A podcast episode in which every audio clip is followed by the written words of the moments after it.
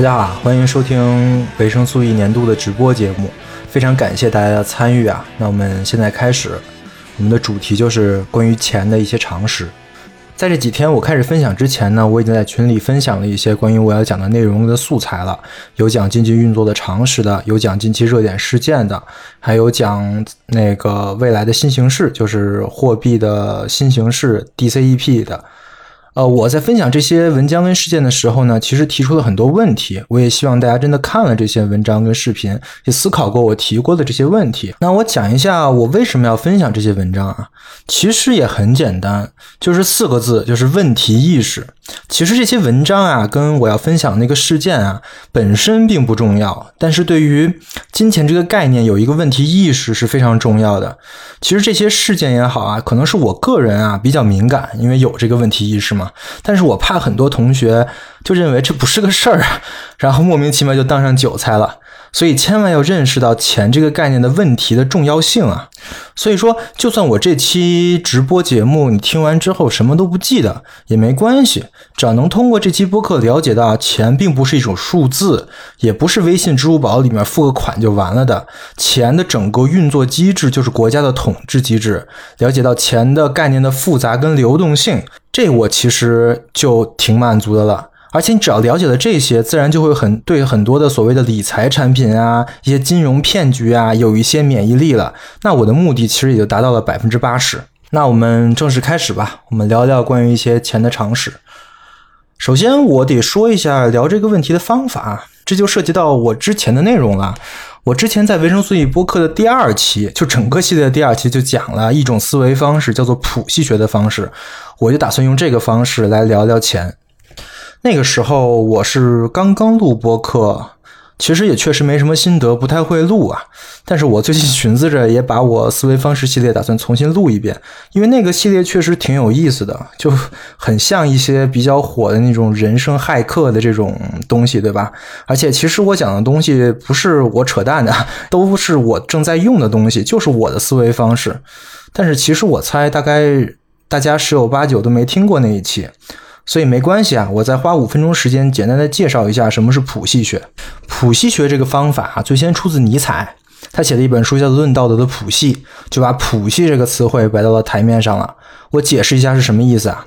谱系就类似于族谱、家谱这些概念。那道德的谱系呢，其实就想分析道德这个词这个概念，它从古至今的家谱是什么？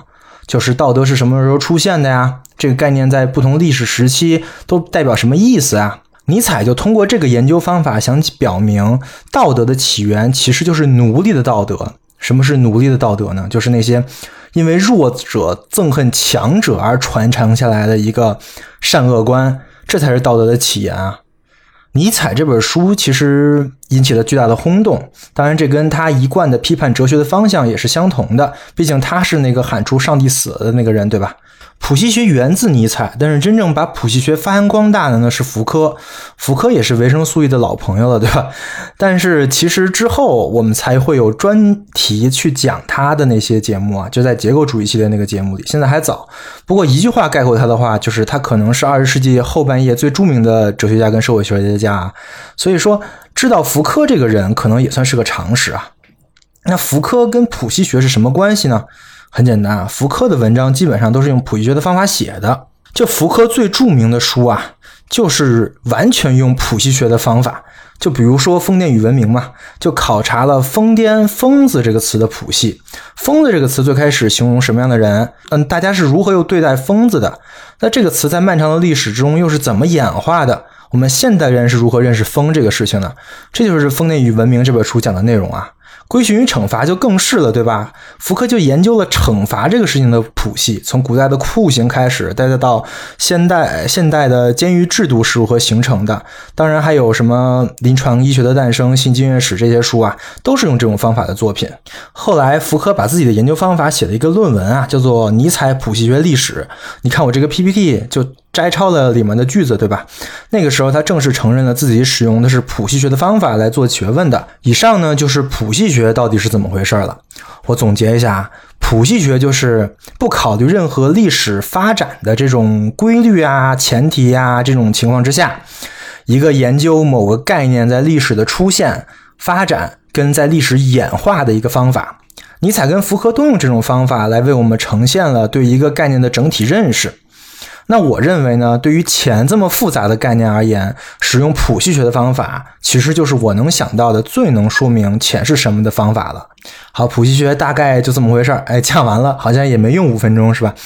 那我们就来试着用谱系学来分析一下钱这个概念啊，了解一下货币的诞生和人们在不同时期对货币的概念的转变，以及我们现代的这个时代的这个货币概念到底隐藏着什么样的内涵。当然啊，如果说真要从货币起源到现在讲这个事情，我今天肯定讲不完。但所以我们时间有限啊，我今天主题还是常识，所以根本没必要讲那么多，对吧？所以我就给它简化了一下，我大概把钱的概念分成四个阶段：前金属时代、金属时代、后金属的时代跟主权货币时代，就是我们现在啊。其实也挺有意思的，因为大家都可以看一看、想一想这些历史事实是如何构成和影响我们现在对货币这个概念的认识的。那首先呢是前金属时代，时间呢大概是在公元七世纪到轴心时代，就是公元二世纪这段时间。呃，这个时间呢是在轴心时代到来之前，人类还是比较蒙昧的一段时间里。在这个期间里，人类是没有一个标准的货币的，但是其实早就有贸易了呀。所以，考古学家发现，那个时候人类主要进行贸易的方式呢有两种。第一种呢，就是找一些硬通货来替代钱的作用来进行交换；第二种呢，就是信用记账。而这就是我们现代货币的两个主要性质，这个非常重要啊。那我们首先说第一个，就是硬通货。我 PPT 里这句话摘自《太玄经》啊，是汉代的一本书，呃，讲的就是汉代的人认为古代的货币是怎么来的。也就是说，当时啊，在中国的古代，贝肯定是一种跟钱非常相近的东西。其实，当过所谓硬通货的物品可不只是贝啊。就包括什么贵金属的这种条状的贵金属，盐，或者说牛，或者说可可豆、纺织物、陶瓷什么的，都当过所谓的硬通货。顺带一提，其实硬通货交易这个事儿到现在也没消失啊。我看前几年还有新闻说，好多的黑市交易是用乐高的，因为乐高这个东西啊，单价高，还保值，还匿名，是挺适合交易的，对吧？但乐高肯定不算是货币呀。但也可以算是这种硬通货，而我们之后要讲的那个比特币，与其说是货币，可能这种硬通货的理解还更加的贴合。而这个记账这个事儿呢，就更厉害了，可能是人类最古老的文明之一，就是苏美尔人啊，就已经开始进行记账跟借贷了。还有人甚至说，他们发明的那种楔形文字啊，就是用来记账的。他们把交易啊写在粘土上。然后呢，用一个叫做谢克尔的单位进行计量，形成了一整套的记账跟借贷的体系。就比如今年你喝了酒，那我就在记上你今天喝了多少多少谢克尔的酒。然后到了秋天，你就该给我多少多少谢克尔的大麦。那这个谢克尔算钱吗？也不见得，因为记录的东西与其说是钱啊，不如说是债权，对吧？所以这个东西实际上肯定是跟信贷是相关的。前金属时代能分享的东西呢，就是这么多。我总结一下，前金属时代的人们看钱这个概念呢，其实是分裂的。一方面呢是可以交易的硬通货，一方面呢是记账跟信用，这两者好像没什么关联啊。所以我就大概做了这么一个图来描述，呃，这种两种类似钱的东西在古人眼里的样子。前金属时代讲完了呢，我们就来讲讲金属时代。金属时代，顾名思义啊，就是指以金属作为主要货币的时代。从这个时代开始呢，货币这个概念才正式的被人们所接受。据记载，最早的金属货币出现在公元前七百年的吕底亚王国。到了公元前六百年，希腊的古希腊的各城邦啊，就开始都有自己的铸币了。而中国呢，也是在这个时期就有了青铜的钱币。而这个时期正好就是人类文明大跃进的时期。哲学家雅斯贝尔斯称这个时代为轴心时代。轴心时代这个概念，可能很多同学听说过啊，是个要英才辈出的时代，对吧？古希腊的哲学三杰，民主的希腊城邦，还有斯巴达三百勇士，对吧？还有中国这边的孔子、老子、孟子这些人和他们的著作，以及春秋战国时代的各种故事，都是那个时代的结果。当然，我今天也不是为了讲这个时代啊，我只是拿来做一个引子。因为我们今天的主角货币呢，也是在这个时间首次出现的，所以真的是一个很神奇的年代啊，对吧？但是其实也没那么神奇啊。货币的出现其实并不是自然而然的结果，并不是说人突然开了窍了就开始铸货币了。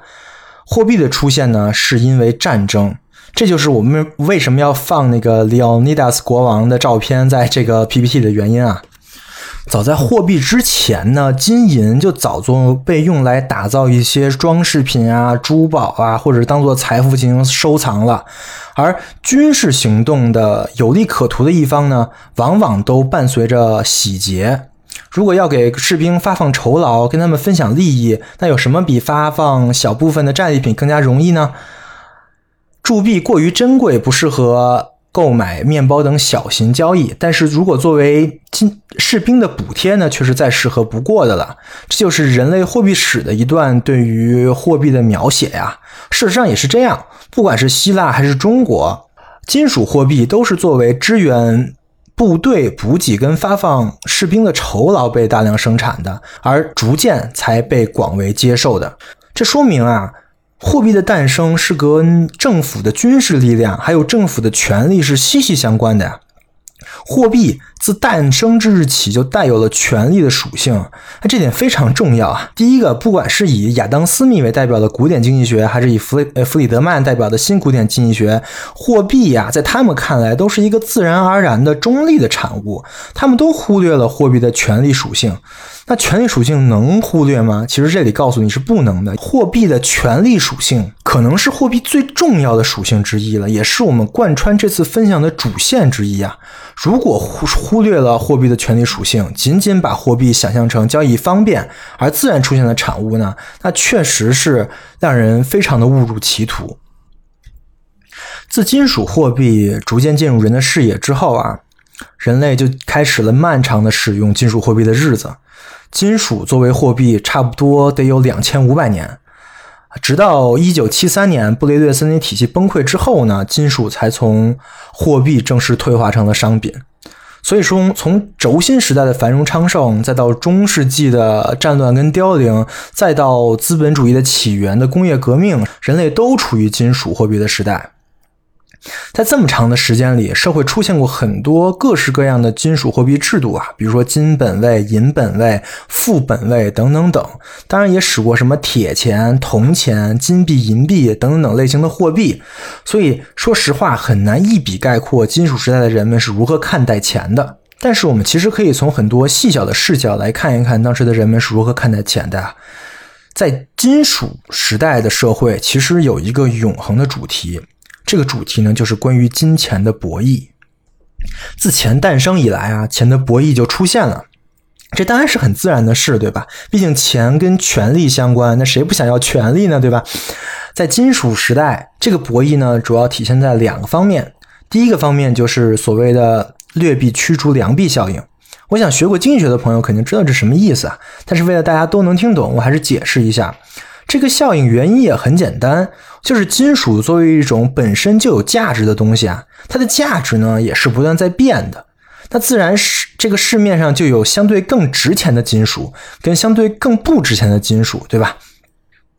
那如果这些金属都是合法的、官方认可的，可以在市面上流通的话，那大家自然就会把相对值钱的金属藏起来，我不用把相对不值钱的金属呢消费掉。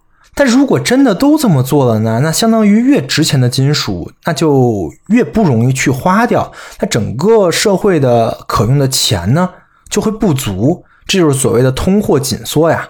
这个通货紧缩对社会经济的打击是非常大的，所以自金属时代以来，社会经经常出现通货紧缩式的经济危机，主要原因呢就是这个。刚才讲了劣币驱逐良币的一个。博弈还有另外一个博弈，就是官与民对货币铸造权的争夺，这个也很好理解，对吧？作为政府呢，总倾向于把货币的含金属量进行下调，这样呢，国库就可以印更多的，不是印啊，是造造更多的钱出来，对吧？但是作为民呢，我一旦发现了这些含金属量是下调的，我其实就可以想办法自己私铸，或者直接使用金属交易，而不使用官方的货币，对吧？呃，举个例子啊，大概十世纪末，当时还没发行英镑啊，英国政府每六年宣布所有的现存铸币通通无效，召回以后呢，以三个新币抵四个旧币的比例来进行替换。但是政府之所以要用采采用这种货币改革，这种替换，就其实就是想耍赖，对吧？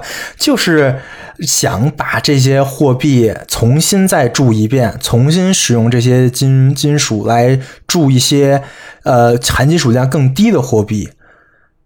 那作为民间呢，我自然就可以通过不上缴货币，我自己偷偷的融化私铸的方式，我来对冲这样的风险，对吧？而且当时的防伪技术说白了基本没有啊。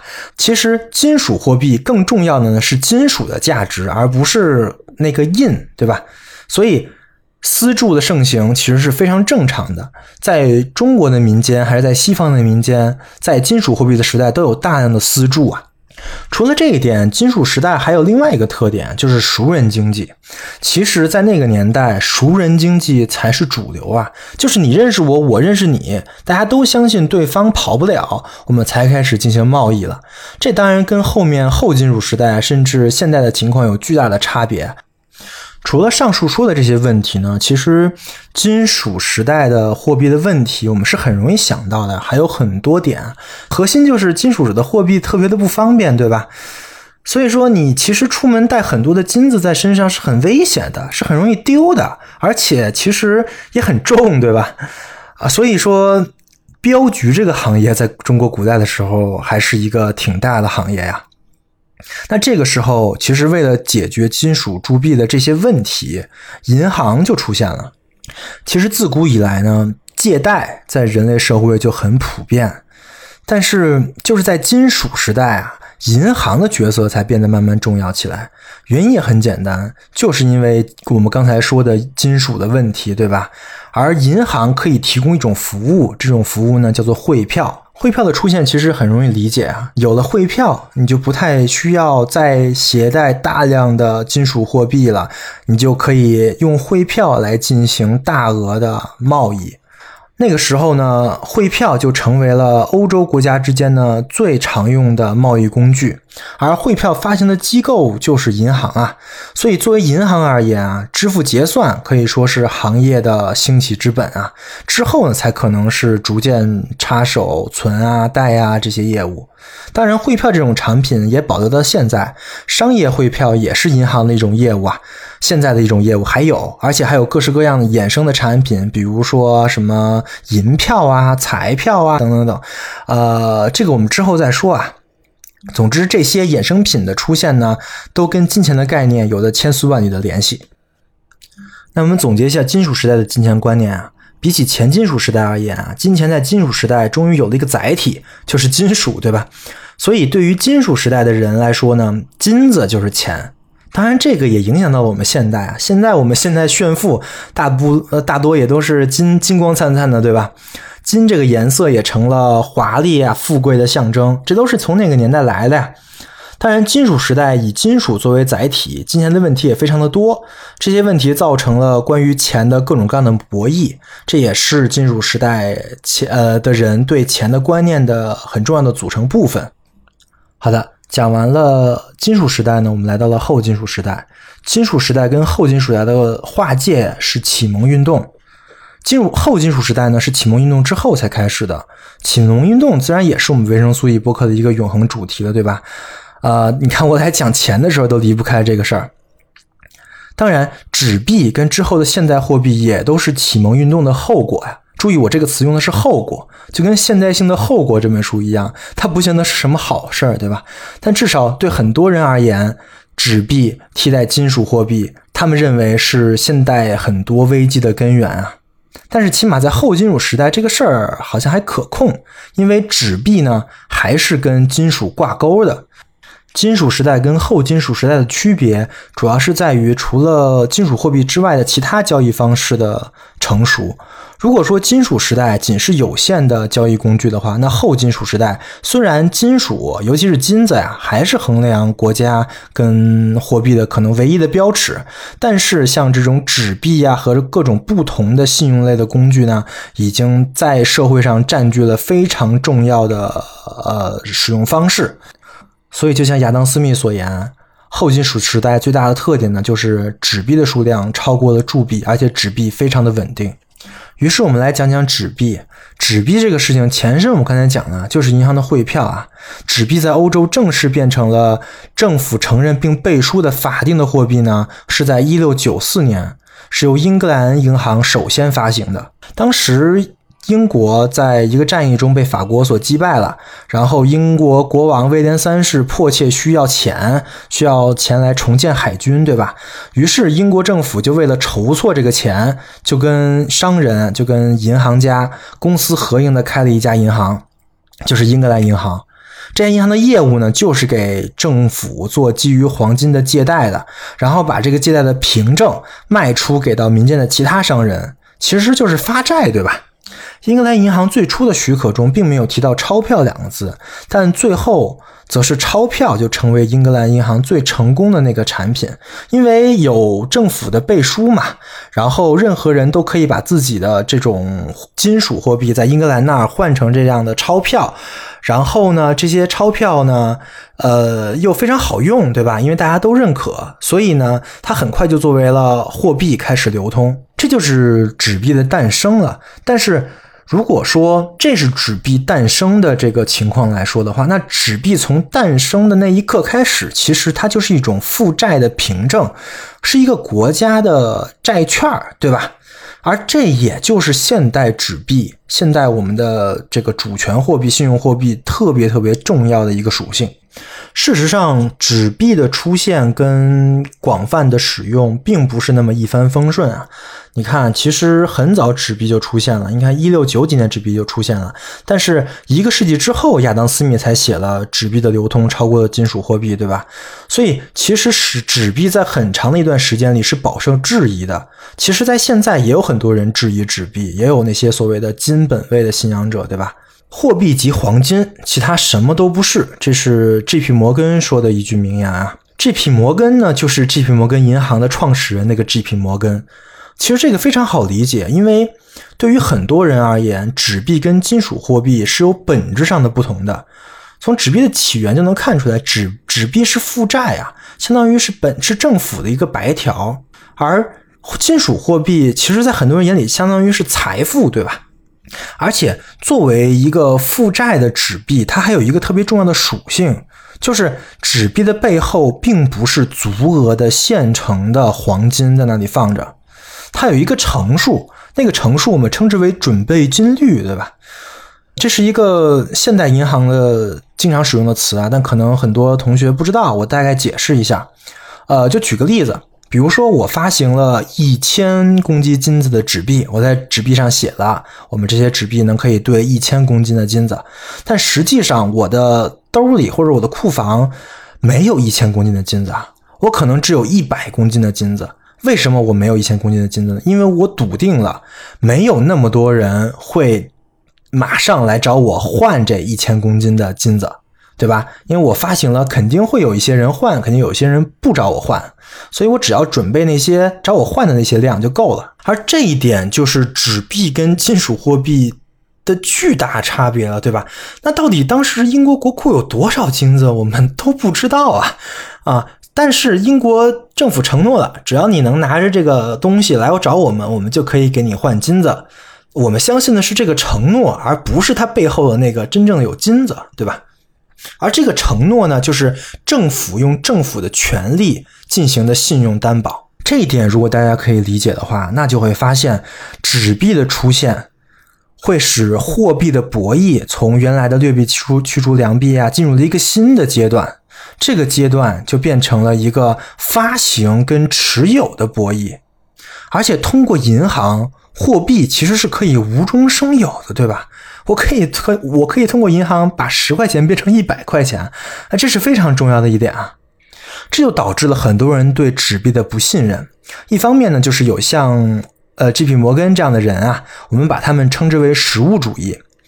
呃，他们是对纸币完全不信任的，他们只信任金属或者这种实物的东西，有实体的东西。但另外一方面呢，也有像亚当·斯密这样的人，对吧？他们认为货币就应该是一个虚拟的数字中介。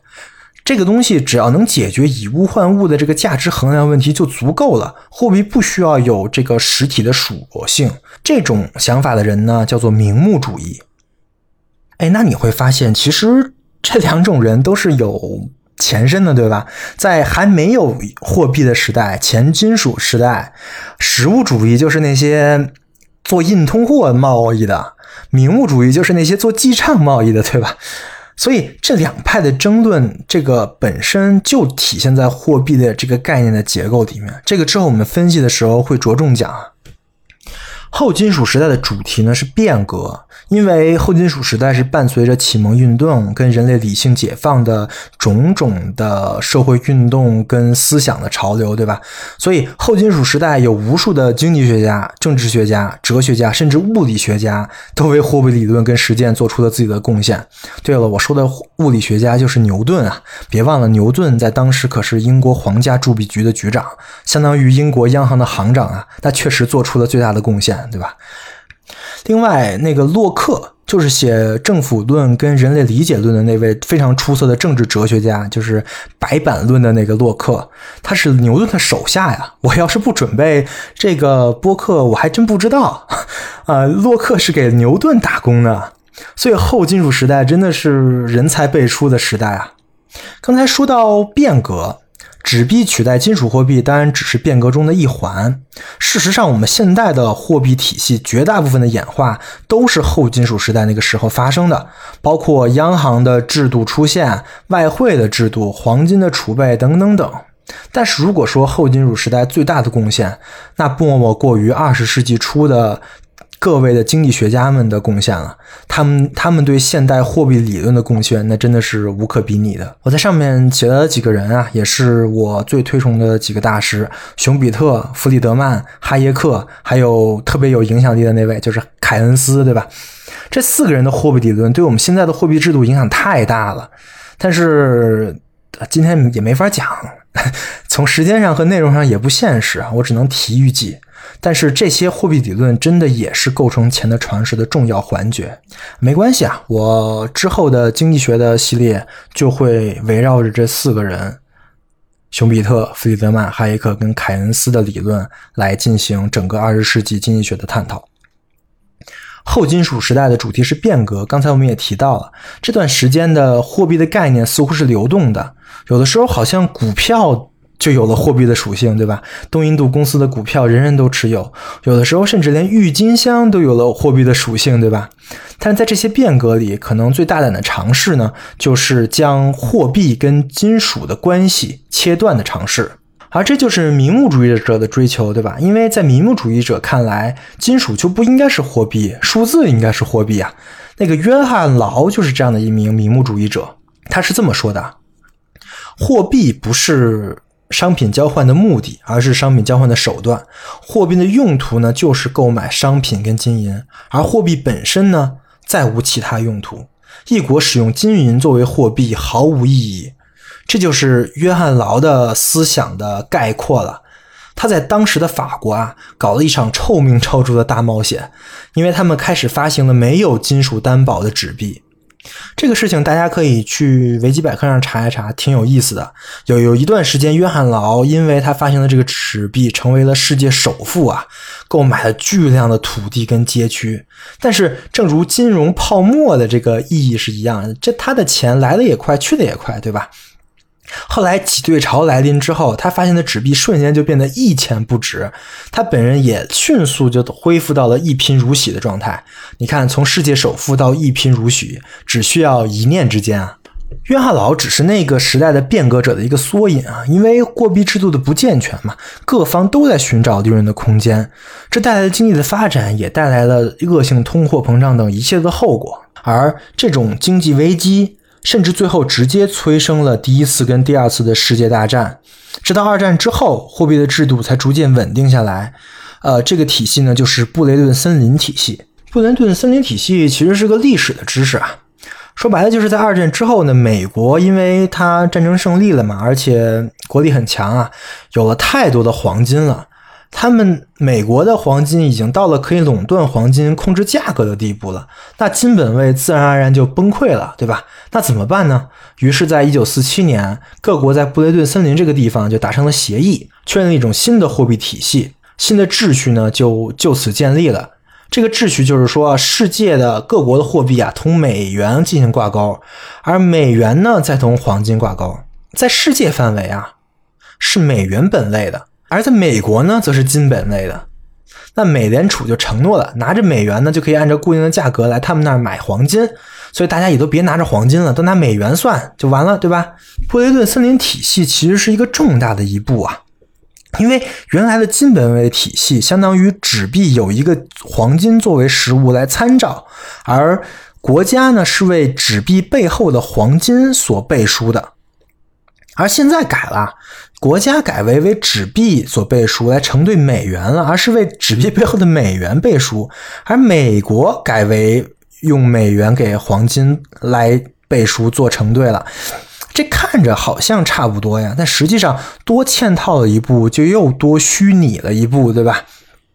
这个时候，各国纸币对美元其实就跟黄金关系就不大了。那各国纸币对美元跟什么关系大呢？其实就跟我们现在一样，就跟这个国家的什么国力呀、生产能力呀，和跟美国的贸易啊这些事情关系更大。所以说，这就是现代的体系的雏形了，对吧？但是布雷顿森林体系其实本质上呢，还是一个金本位的体系。毕竟最后还有黄金来跟货币进行挂钩，所以这也是我把它称之为后金属时代的一个体系的原因啊。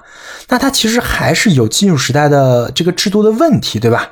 但还是劣币驱逐良币，只不过原来是金跟其他金属的一些博弈，现在变成了金跟美元的博弈了，对吧？因为黄金跟美元是固定值啊，那美国想增发美元呢，就得有更多的黄金，那就给美国增发美元造成了难度。但是美国又不能不增发美元，因为世界结算都需要美元，大家都需要美元，都要从美国政府里去收美元去做生意，对吧？那站在美国的角度而言呢？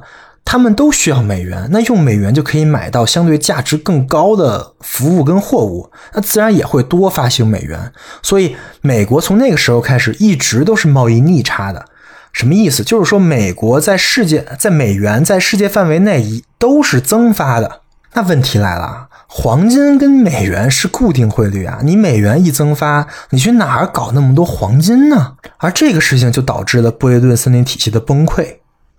于是到了一九七三年啊，呃，美国发现自己维维持不了这个体系了，而其他国家呢也看出美国维持不了的，于是就要求美国赶紧把黄金给我们，就把自己的手里的美元告诉给美国说美美元给你，黄金给我，你不是成对吗？那大家都要黄金，那就更加剧了这个问题，对吧？于是最后美国就宣布啊，这个事儿啊，咱不干了，取消 啊。从这个时候起呢，后金融时代正式结束。自此，各国发行的货币再也不和任何的实物进行挂钩了。我们正式进入了新的时代——主权货币的时代。那我们来总结一下后金属时代的金钱画像啊。比起金属时代，后金属时代的时间没金属时代那么长，但是发生的事儿一点可不比金属时代少，对吧？甚至还出现了各种各样的钱的概念的变化跟演化。所以说，总结起来非常的困难。我大概写了一下，就看这个图吧。纸币肯定是核心啊，跟纸币相关的包括银行、央行，还有这些东西，还有什么汇率市场啊，也是构成后金属时代金钱观的主要内容。当然，其实还有很多东西啊，比如说股票的出现、计算机的出现、记账电的记账的电子化，都是从这个时代开始的。这些都构成了金钱观的改变，但是我没写在上面啊，因为确实太多了，写不了了。于是我们终于来到了现代啊。在布伦顿森林体系崩溃之后呢，我们现在的货币再也没有实物的标的了，就真的变成了名目主义者心心念念那样，只是一个代表价值的数字。因为没有实物标的，那么只有国家才能为货币来赋予价值，这就是我们所说的主权货币啊。主权货币呢，有大概这么几个特点。第一点，因为黄金不再是货币了，对吧？所以各国为了证明自己的偿债能力，就从储备黄金改为了储备外汇。什么意思呢？因为我们经常听说中国的外汇储备很雄厚啊，有什么三万亿美元的外汇储备。他们中国政府就是为了保证人民币的价值，才去购买了这么多外币。因为这样的话，一旦一旦有人想用人民币换美元，国家能给你换出来，对吧？那相那就相当于承兑了人民币的价值了。所以，因为这个原因，各个国家都会搞外汇储备啊，有的储备的多，有的储备的少，对吧？第二点就是中央银行的权限非常的大。自从布雷顿森林体系崩溃之后呢，货币再也没有实物参考了。那印多少钱，其实都是货币的发行机构，就是央行说的算，对吧？那也就是说，理论上一个国家的央行是可以随便印钱的。那到底印多呢，还是印少呢？这个就需要各国的央行对于现在的形势自己做判断了。那现在的问题是，央行的判断是基于什么的？我知道有很多的影响因因素，对吧？大家都知道，比如说当前的经济形势、政府的外汇情况等等等。但是真正的影响因素绝对不止这些啊，更可能是来自政府或者说政府权力跟执政压力的影响。央行跟政府的关系问题，呃，其实是主权货币时代的一个核心问题啊。就名义上，各国的央行都声称自己是独立的，是独立的判断形成货币政策的。但事实上，央行是很难独立的形成货币政策的，对吧？因为它发行货币的权利本身就来自于政府。我之前说过，纸币从诞生之日起本身就是政府的债券，对吧？所以说，央行是需要政府为其发行货货币的合法性做背书的。这个背书呢，是通过。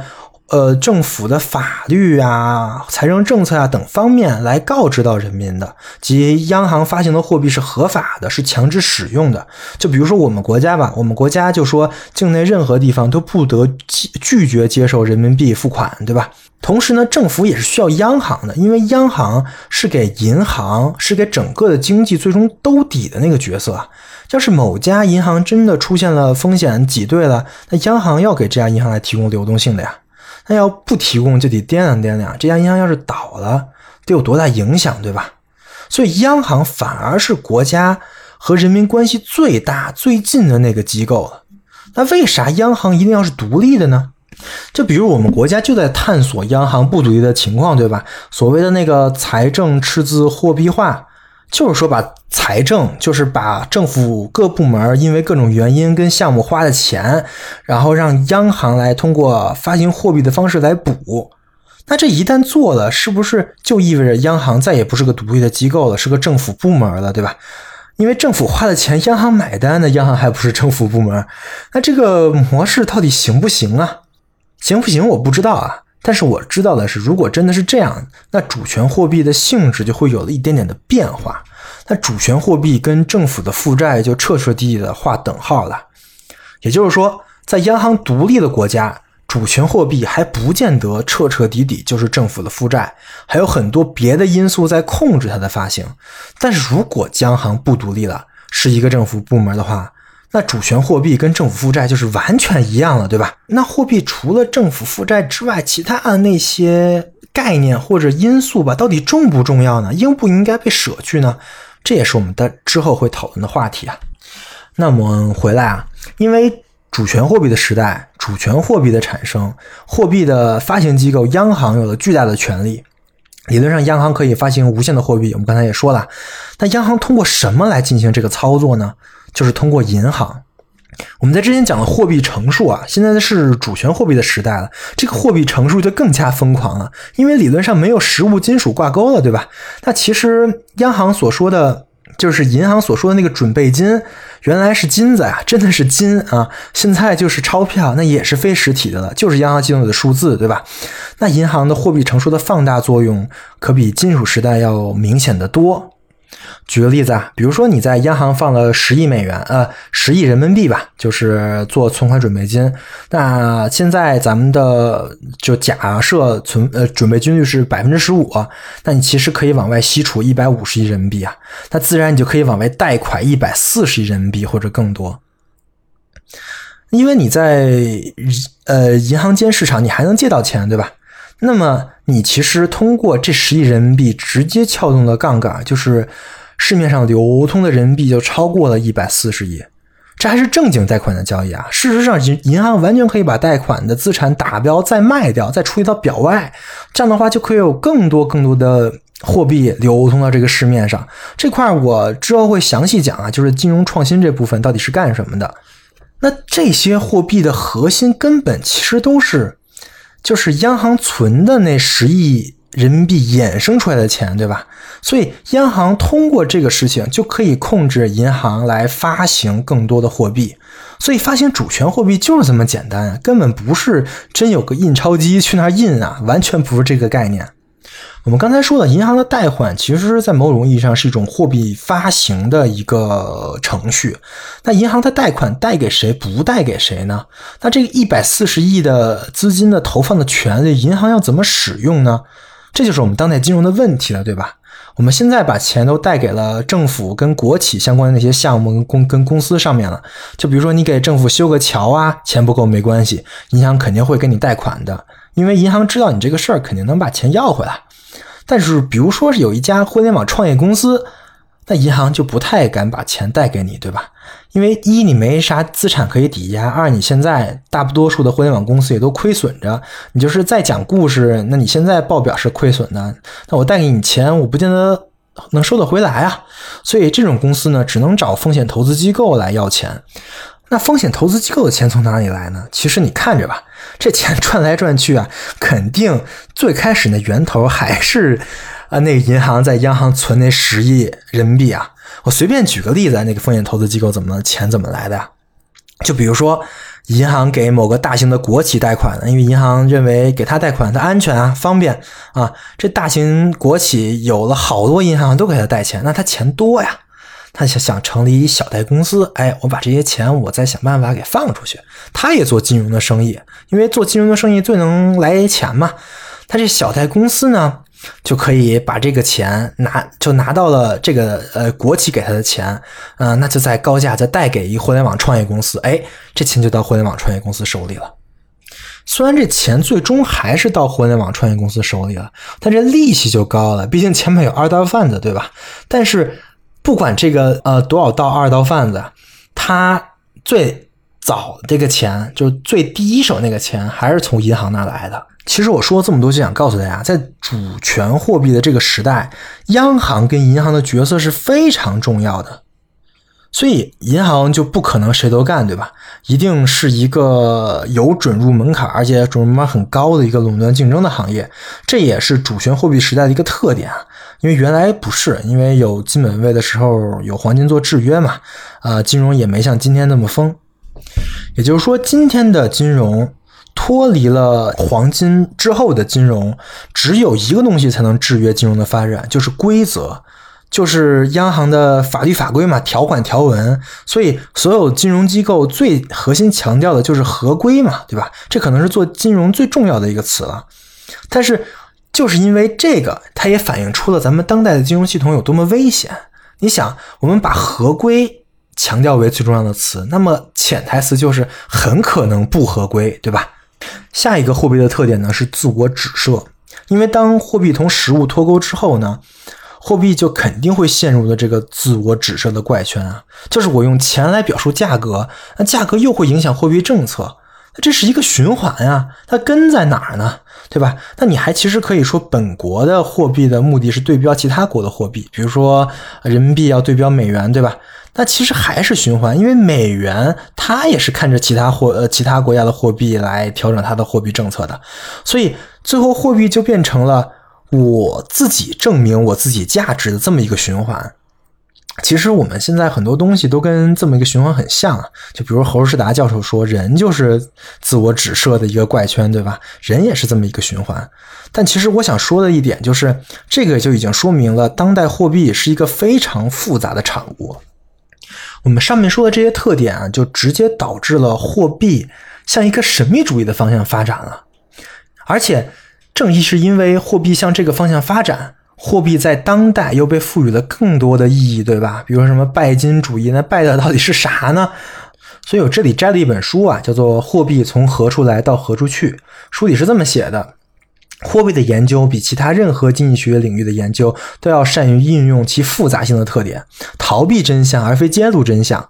银行创造货币的的过程，简单的让大脑嫌恶。既然创造货币如此重要，唯有让其保持神秘，才会彰显体面。这段话非常清楚地概括了货币的神秘性。其实现在的货币神秘性也体现在了很多方面，就比如说美联储，呃，到底是什么？是如何做决策的？其实没有人说明白的，对吧？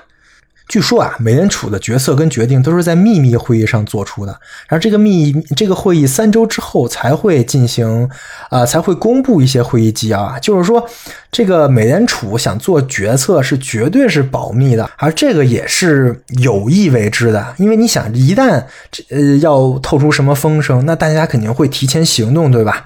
那整个的货币市场、呃股票市场什么都会有动作。于是，原来的美联储主席也是很著名的一个美联储。主席格林斯潘他就这么说的：“如果你觉得我的观点清楚明了，那你一定是误解我了。”啊，这句话非常像德尔菲神谕啊，就是一种哎呀特别绕的话。这也显示出了货币的模糊性、复杂性跟神秘性。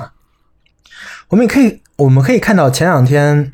呃，特朗普天天向美联储喊话，对吧？我刚才截了一个图，就是特朗普呃站在美联储主席背后这么看着他的那张图啊。然后美联储表面上啥都没听特朗普的，然后还一直在宣称我们是独立的，但是实际上还是老老实实的 QE 了，对吧？那美联储的独一性到底是谁能证明的呢？这个问题我们其实不太能说明白啊。这就跟货币的神秘性是一样的。这同理，其实任何的中央银行，包括欧洲的中央银行，甚至我们国家的中央银行，都有这个问题啊。就我们人民银行到底听谁的这个问题？哎，不对，中国好像没这个问题啊，因为怎么都是听党的，对吧？好的，那我们总结一下当代的货币制度。这个总结呢，比起后金属时代那个总结可能又困难了一步，但是我们还是能通过这个图大概一窥全貌吧。首先是信用，因为信用已经成为了没有实物的货币的基石了。一国的货币就是按照本国政府的信用来背书的，对吧？这就是当代货币的真相。当然，纸币这个词也非常的重要，因为金属时代结束之后呢，呃，纸币几乎是唯一的货币形式了。当然，可能最后咱们现在新时代，比如比特币、DCEP 的到来，可能会改变这一切啊。但除此之外，央行。银行间汇率市场这些词呢，也是在现代货币体系的这个概念之中占据了很重要的地位的。所以大概就是这个图这个样子吧。那我们现在把四个时代的金钱观念我们一起放出来看一眼啊，这其实就能看出一个金钱演化的谱系了，对吧？从贝壳到金子，再到纸；从陶片到印章，再到电子化记账；从熟人交易到任何人均可交易。从战争的暴力到无孔不在的政府的权利，从简单的两个概念到一个复杂的融合的概念，整个货币的进化可能就在这个图里啊，大家可以看一看。但是其实我们之前说过的，现代货币已经被赋予了太多的含义了。我真的不觉得我这张现代货币的这张呃图吧，可以概括我们对。金钱的观念啊，就比如说我们现在还是会觉得黄金很值钱，对吧？一旦有什么问题的金价马上疯狂上升，那黄金到底还有没有钱的作用呢？再比如啊，我们现在都在用微信、支付宝、移动支付来付款，纸币事实上是越来越少见到了，但是很少又有人明白，凭什么微信、支付宝就有这个能力来付款？微信、支付宝的数背后的数字到底是不是钱呢？再举个特别实际的例子啊，比如说马上六幺八了，要买买买了，对吧？会有各种优惠券等你抢。那这些优惠券在使用的那一瞬间，确实是可以当钱花的，因为它可以抵钱，对吧？给你省钱啊。那这些优惠券到底有没有钱的属性呢？所以说，如果咱们站在个体的视角、微观的视角来看这个钱的话，可能跟我刚才总结的这些东西完全不同啊。我们可以说，现在的社会的货币是主权货币，是政府的信用，但是跟我们的生活中很多东西是不能通过这个概念来说明白的呀。就是你可以定义 A 是钱，B 不是钱，但是事实上我们会把很多东西都潜移默化的看作货币，或者按照货币那么使用，但是他们都跟现在的主权货币、政府的负债没什么关系。就比如我马上会讲啊，比特币，很多人会质疑，比特币肯定不是钱呀，怎么可能一把比特币当货币呢？但是呢？你不能否认的是，比特币现在有它的价值，它有一个跟其他钱的兑换的汇率，对吧？其实只要你有比特币，你就可以很轻易的用比特币换到其他的钱。那比特币在这个含义上是不是可以当成货币呢？那货币到底是什么呢？我们就来进入分析的环节，来分析一下今天的谱系能告诉我们什么。通过刚才我们在讲。整个货币的历史跟演化呀，我们其实可以在之间找到一些非常基本的贯穿于货币这个概念的结构。这些结构是如此的明显，以至于我在讲整个演化的时候会数次提到的这些东西，其实就是这两个事儿，两个结构，一个是从真实到虚拟，一个是从共识到权力。而这就是我今天想讲的核心内容了，前面可以说都是铺垫啊，这个才是主菜。首先，我们来说说货币的真实与虚拟之间的这个结构。从货币还没诞生开始，真实跟虚拟就存在了人的需求之中，对吧？我刚才讲了，前金融时代有两种完全不相干的行为，就是硬通货交换跟陶片记账。硬通货交换自然就代表着真实的财产交易，呃，陶片记账呢，自然就是虚拟的阶段跟承诺。而在金属时代呢，金子就继承了这两种属性。金属通过军队、通过政权、通过暴力打上了印章，呃，就有了虚拟的属性。而再往后，虚拟的属性逐渐的、慢慢的超越并战胜了实物的属性。而我们现在的货币呢，其实完全就是一张纸了，对吧？而那个我们要说的 DCEB，可能连纸都没有啊，就是一串加密数字。这就是货币真实跟虚拟之间的这个差。也是我们刚才说的名目主义跟实物主义所争论的那个核心啊！我想讲到这里，大家应该非常能理解这句摩根先生的意思了。他作为一个实物主义者，他只相信实物才是有价值的，而虚拟的呢，就只能是负债。还有另外一位诺贝尔化学奖的得主啊，叫索迪，他这个哥们儿后来投身了经济学研究了，他也跟呃 G.P. 摩根得出了类似的结论啊，他是这么说的。索迪呢，区分了呃两种不同的财富，一种叫做实物财富，一种叫做虚拟财富。在索迪看来啊，虚拟财富呢不是实物财富，而是一种想象中的财富数量。所以，呃，虚拟财富没有财富守恒的定律，因为虚拟财富就源自于心理。就是在索迪看来啊，很多的我们所谓的财富呢，其实是一种幻觉。是种非常脆弱的幻觉，脆弱到任何时候都可以破灭，而经济危机就是这些幻觉破灭的时候。在经济危机的时候呢，人们就迫切的想把那些虚拟的财富兑换成实物的财富，但是呢，虚拟的财富并没有实物财富那么坚实，它没有那么多呀，所以说这种兑换是没有办法完成的，这就导致了整个经济的崩盘。索迪用他的理论解释了经济周期跟经济危机啊。不过说句实话，他不算一个很高明的经济学家。这个区分啊，什么虚拟财富跟实物财富，确实也有点形而上，对吧？但是金钱这个概念确实就是处于虚拟跟现实之间的中间物。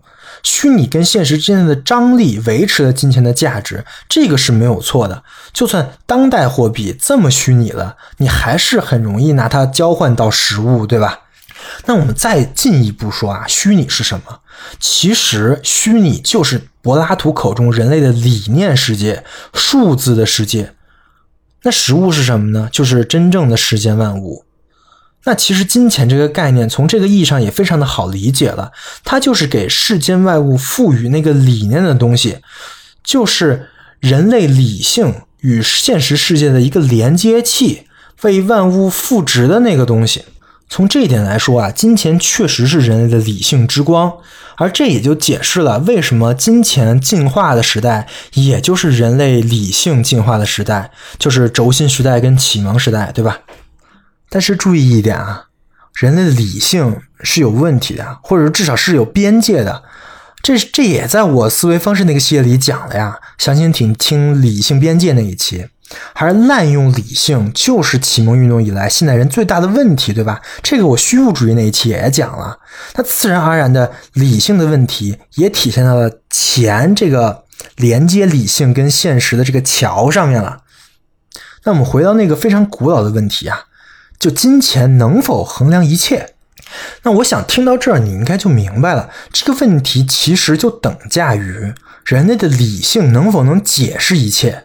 这两个问题是是是一样的呀，因为钱就是把理性付给世间万物的那个东西，对吧？那人类的理性能否解释一切呢？反正维特根斯坦肯定不这么想，对吧？这位研究理性、人类理性的大师就告诉我们了：对不可说的需要保持沉默。那其实这句话。就可以回答金钱是否能衡量一切这个问题了。好的，现在我们已经知道钱是在真实跟虚拟之中的那个张力了。那在主权货币的时代，货币的这种实物属性几乎就只有在交换实物的时候才能体现。那其实很多问题都是由此而来的，比如说我们刚才说的金融业过度的繁荣以及带来的各式各样的危机的问题啊。当然，虚拟化的好处也很明显，比如说加快了金钱的流转的速度，使需要货币的人可以更快的得到货币，等等等。但是不论如何的虚拟化，货币总有一个实在的东西是人类普遍认可的。不同时期的货币，这个实在的东西可能不太一样，但是肯定是存在的。那这个东西呢，我们称之为共识，这就是货币的另外一个结构——权力跟共识的结构。共识肯定是货币的前提啊，因为所谓的货币不就是交易双方都认可这个东西的价值才能达成交易，对吧？那认可这个价值这个事儿本身就叫共识，对吧？所以货币一旦失去共识，那结局肯定就是快速的贬值啊。这个也很好理解，因为大家都不认可这个货币了，那交易这个货币的人就少了，交易其他货币的人就多了，对吧？那么这个货币就贬值了呀。但这个共识到底从哪来呢？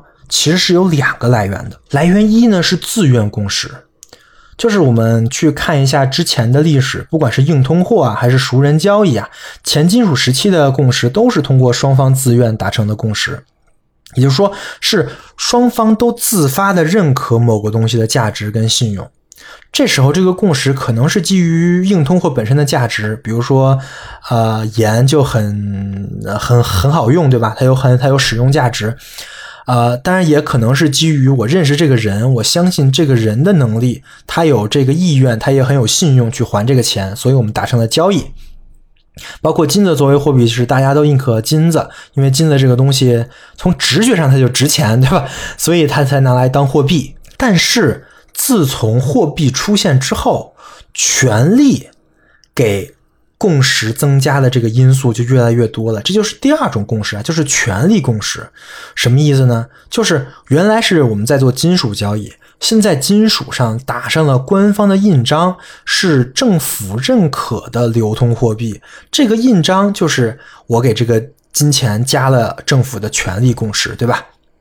权力共识大家认可的原因是因为。不能不认可，对吧？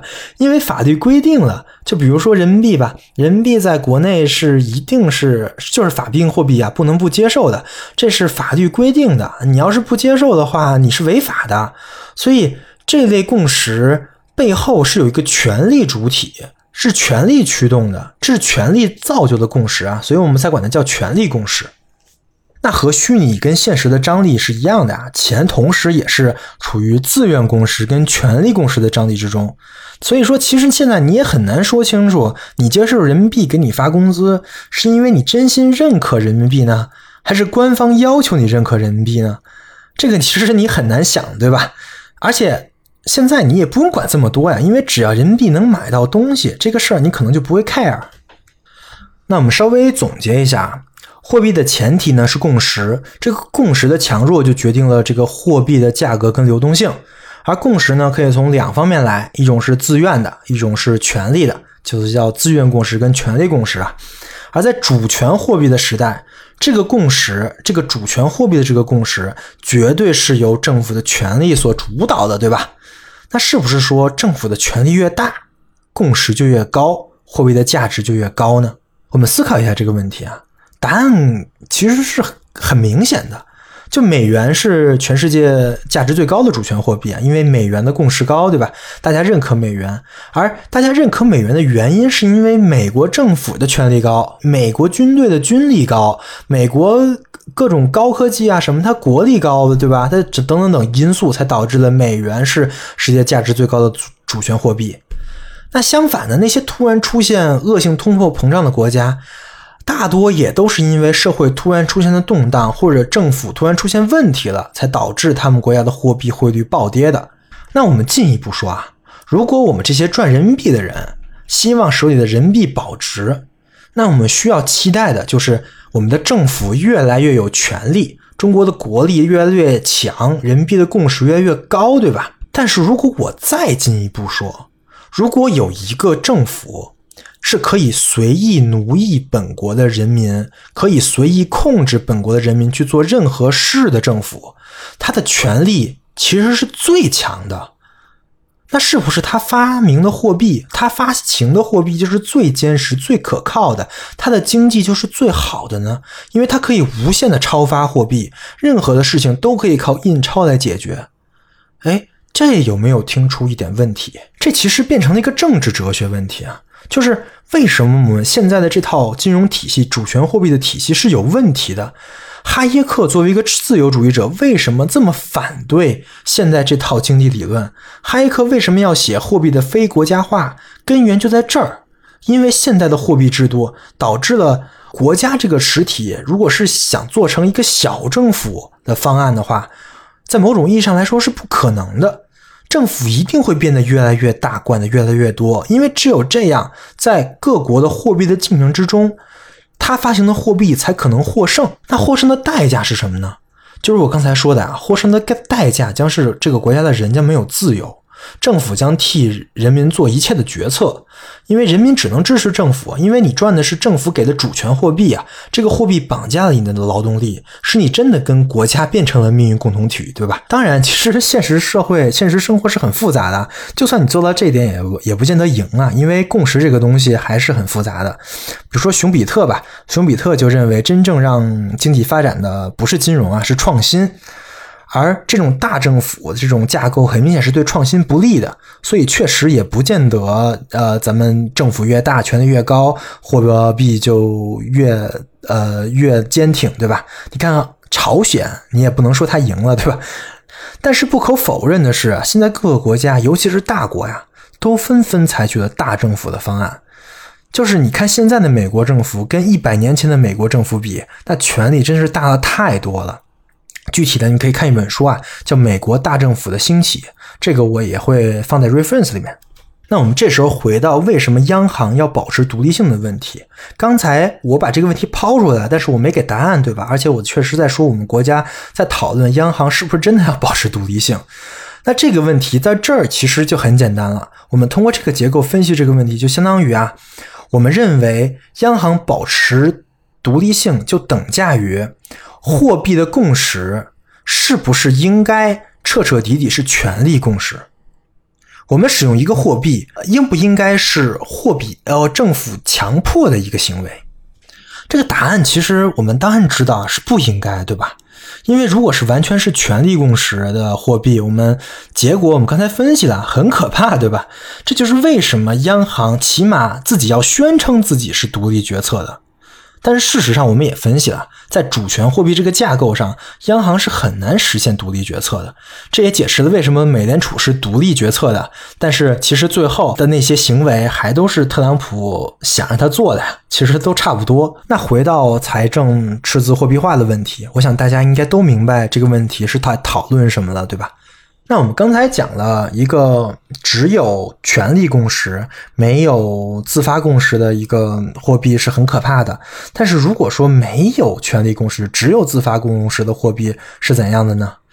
啊，这种货币基本上是不可能的呀，因为当货币没有权力共识的时候啊，其实是意味着这个货币创造了一个新的权利，而且是从旧权力对抗的一个权利。这就解释了为什么我认为 Libra 是不会成功的。是事实上，它也困难重重，对吧？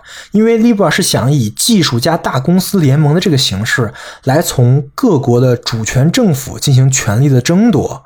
而这个是我现在看肯定是没什么希望的，因为没有任何的政府希望自己的人民使用 Libra 来代替本国货币。总结一下，我们刚才讲了钱的两个基本结构，在虚拟跟现实之间。在权力是跟共识之间，我认为钱呢可以形象的比喻为啊，在虚拟跟现实之间的一个桥，在权力跟共识之间的一个网。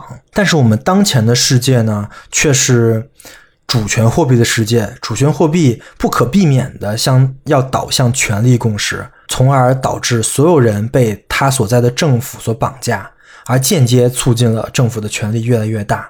其实挺无奈的呀。说白了，就是你的劳动跟你的工作成果，最终就会转化为你在这个国家的主权货币，对吧？那一旦这个国家的政府出了什么问题，那主权货币马上贬值啊，那也就意味着你的劳动也就马上贬值了。你看什么津巴布韦啊、委内瑞拉呀，都是这种情况。好像最近人民币，呃，算了，不说了。好的，说完了两个货币概念的关键结构，我们来用这个结构分析一下货币概念的发展吧。首先我要讲的呢就是金融创新。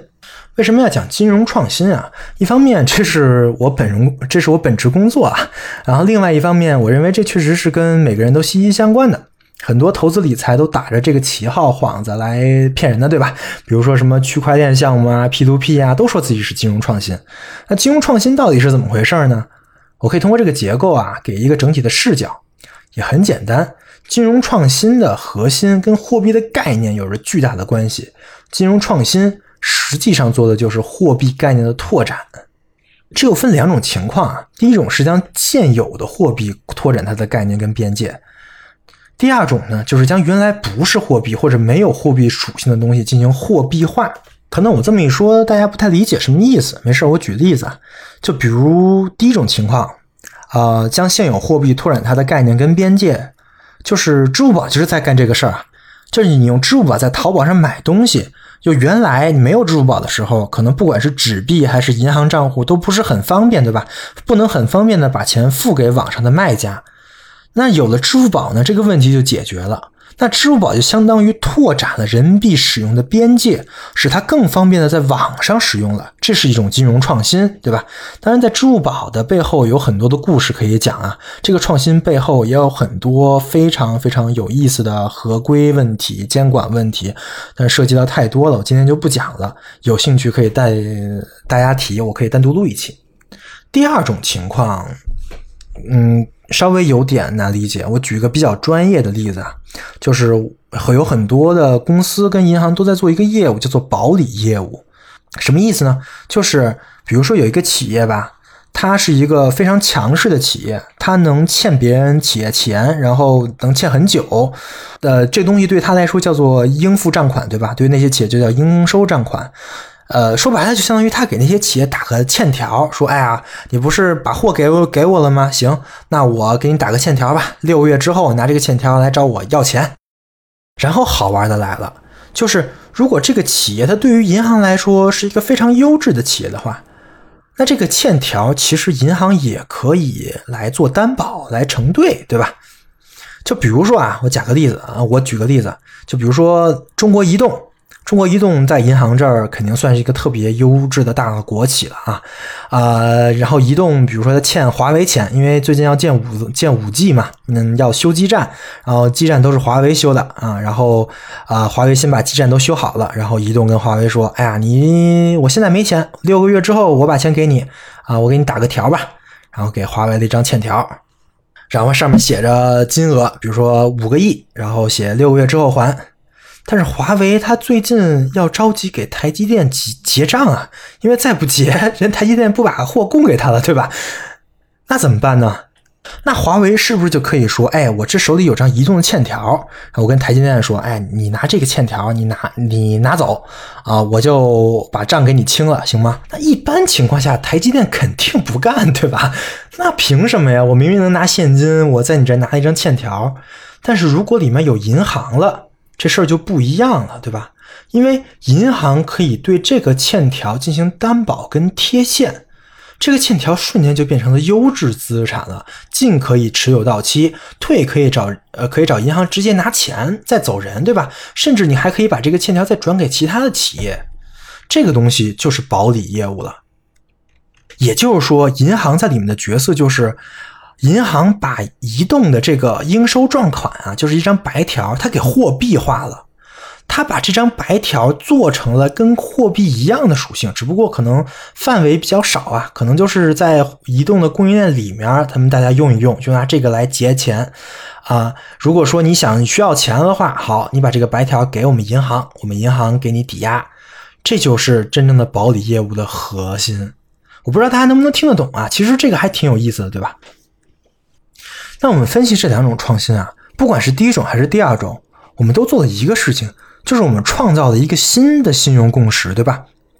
第一种就是支付宝作为信用中介，它创造了共识；第二种就是银行作为信用中介，它把信用赋予的这个白条也创造了共识，对吧？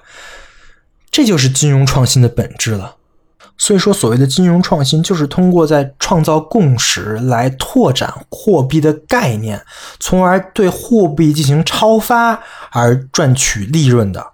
而赚的钱就是超发货币的那部分钱啊，所以这么看，其实金融创新好像也不见得是好事儿，因为本质上你是超发货币了，对吧？而且风险很高啊。就比如前两年 P2P 是最火的金融创新，后来全完了，然后之后又是区块链发币，也割了不少韭菜啊，现在也玩的差不多了。再说2008年的那个次贷危机，核心的问题其实就是监管没有跟上金融创新的脚步，对吧？原因都在金融创新这儿，这也是为什么监管现在对金融创新十分审慎的原因了。这个我讲的可能太实物了，我也我也不知道，不是这个圈子的，知道这些会不会有些听不懂啊，还是什么的？但是我觉得是不难理解的。我也希望大家能明白，金融创新是一个这么一个事儿。如果说有的人打着金融，创新的旗号来让你买这些他的资产啊，兜售什么东西，你可一定要看清楚他的那个共识到底靠不靠谱。那我们说完了金融创新，最后我们来说一下货币的可能的形式。经过之前讲的一些内容啊，我们起码可以了解到货币的概念是非常模糊的。其实很多东西都曾经是或者现在依旧是可以被看作货币的，而主权货币呢？其实只是货币的一种可能性，对吧？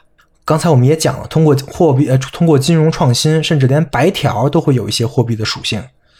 那货币还有哪些其他可能性呢？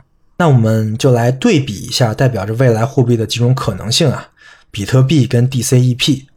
我们来试着分析一下未来的货币将会走向何方。为了好讲，我还会把我们刚才举过例子的那个支付宝再拿出来进行参考啊。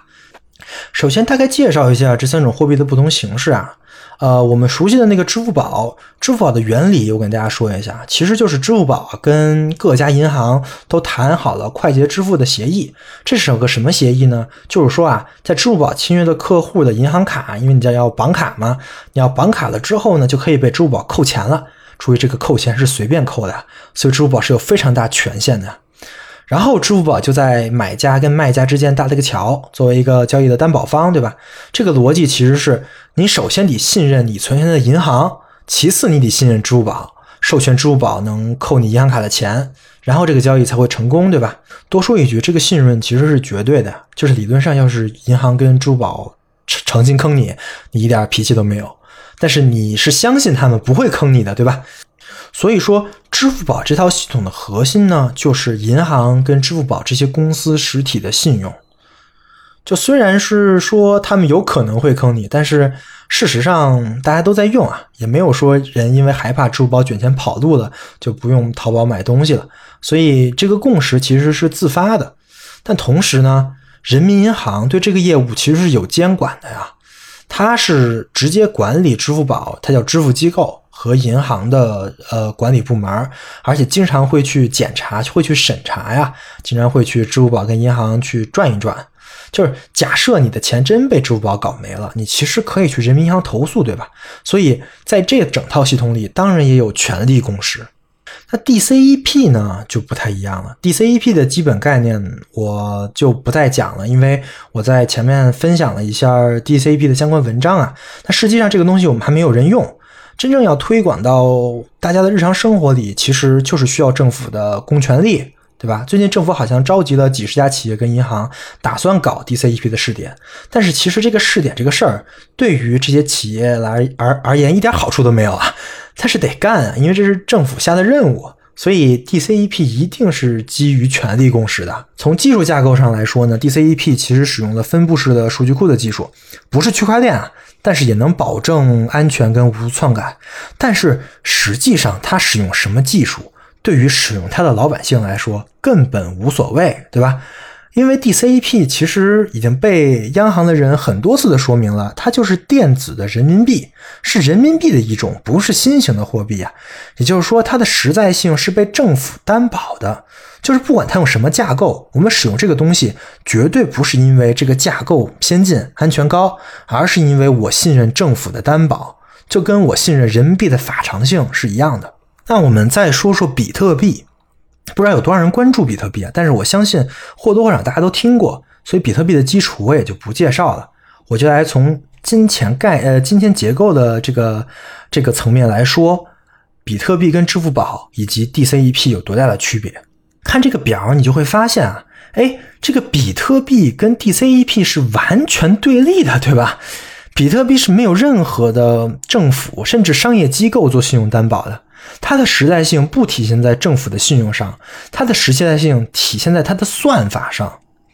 说白了，比特币现在之所以有价格，而且还不低，其核心原因就是中本聪发的那篇论文大家认可，就是那篇阐述了比特币原理跟共识机制的论文，它撑起了比特币的整个的市值。同时，就是因为这一点啊，比特币的共识机制是完完全全自发的，没有任何的公权力在背后支撑的。因为所有人都按照这个论文写的规则进行这个游戏的玩法嘛，所以这是一个特别神奇的事情啊。就是比特币之所以到现在，其实是一个非常值得探讨的事情。所以我们说，比特币跟 DCEP 可以说是货币概念的两个极端，是两个完完全全不同的东西。所以原来币圈听说，呃，央行要搞 DCEP，就开始宣扬比特币要涨价啦。你看央行都认可比特币了，这是完完全全的胡扯啊！相反，央行正是因为感受到了比特币的以及 Libra 这些电子货币的威胁，尤其这种自发的共识对权力共识的威胁，才决定发行 DCEP 的。所以说，如果你真的想买比特币啊，我建议你一定要去好好看明白那篇论文到底讲的是什么，然后用自己的头脑分析一下这东西作为共识站不站得住脚，有没有漏洞，再进行决策。所以我们这一期的任何内容都不构成投资建议啊。好的，说到这儿，我觉得我应该已经把我能讲明白的东西都讲明白了。我们来回顾一下。首先，为了说明钱的概念，我们用了谱系学的方法，从钱的起源、发展和中间的演化开始讲起。在这个过程中，我们试着找两组钱概念的基本结构，分别是虚拟跟实在的结构，以及共识跟权力的结构。然后，我们通过分析这两组结构，来说明了金融创新到底是怎么回事，以及除了主权货币之外，货币还有什么其他的可能性。如果说最后有什么结论的话，我就只能说我在尽力的找。去找这个钱的概念，但是可能最终的成果也不见得会让所有人满意。钱的概念真的是非常的复杂以及难以说明。我相信听到这的朋友应该也有类似的想法吧。所以我个人的一个小建议啊，就是大家在日常表达的时候呢，尽量少减少使用“钱”这个词去表意。就比如说，你觉得你上大学是为了挣钱。但是你往深了想，挣钱这个词其实包含了太多的含义了。你挣的到底是什么呢？你想要的是钱的哪个属性呢？是想要别人对你的认可，产生自发的共识呢？还是想要用用金钱控制他人，实现权力的共识呢？还是想把钞票摆在家里，还是想要一种随心所欲的自由呢？钱这个含义其实可以表述上面的所有内容啊，但是这些内容真的是你想要表达的全部内容吗？或者说，你真的是想表达这些内容吗？好的，以上就是本期的主要内容了。本期是一期常识节目，也是维生素 E 经济学系列的第一期节目。在经在经济学系列的下一期呢，我们开始正式讲述二十世纪经济学的思想。首先呢，就是熊彼特。所以感谢各位的收听，我们下期再见。